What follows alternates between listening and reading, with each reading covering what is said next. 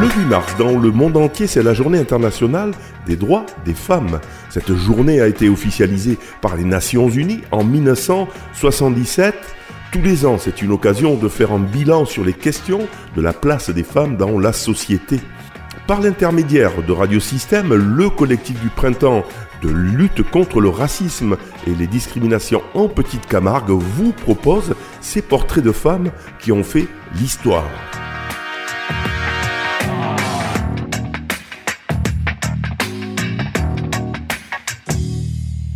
Avec une pensée pour les femmes afghanes, les femmes iraniennes et toutes les femmes qui subissent.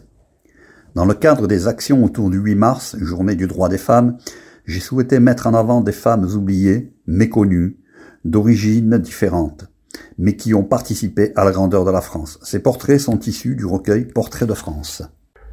Guy Giovanni, pour le collectif du printemps de l'éducation contre le racisme et les discriminations. Leila Ben Sedira. Elle est née en 1902 à Alger, dans le milieu de la bourgeoisie algéroise. Elle s'initie au chant et Camille Saint-Saëns, amie de la famille, lui donne ses premières leçons de piano. En 1919, à 17 ans, elle est admise au Conservatoire national de musique à Paris.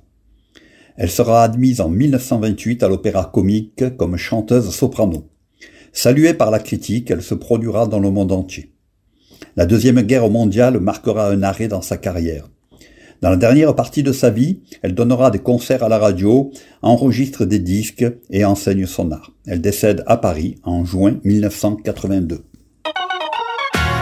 Portraits de femmes, vous pouvez les réécouter, les télécharger et les partager sur le site internet du centre social Rive à Vauvert ou sur la plateforme SoundCloud de Radio Système.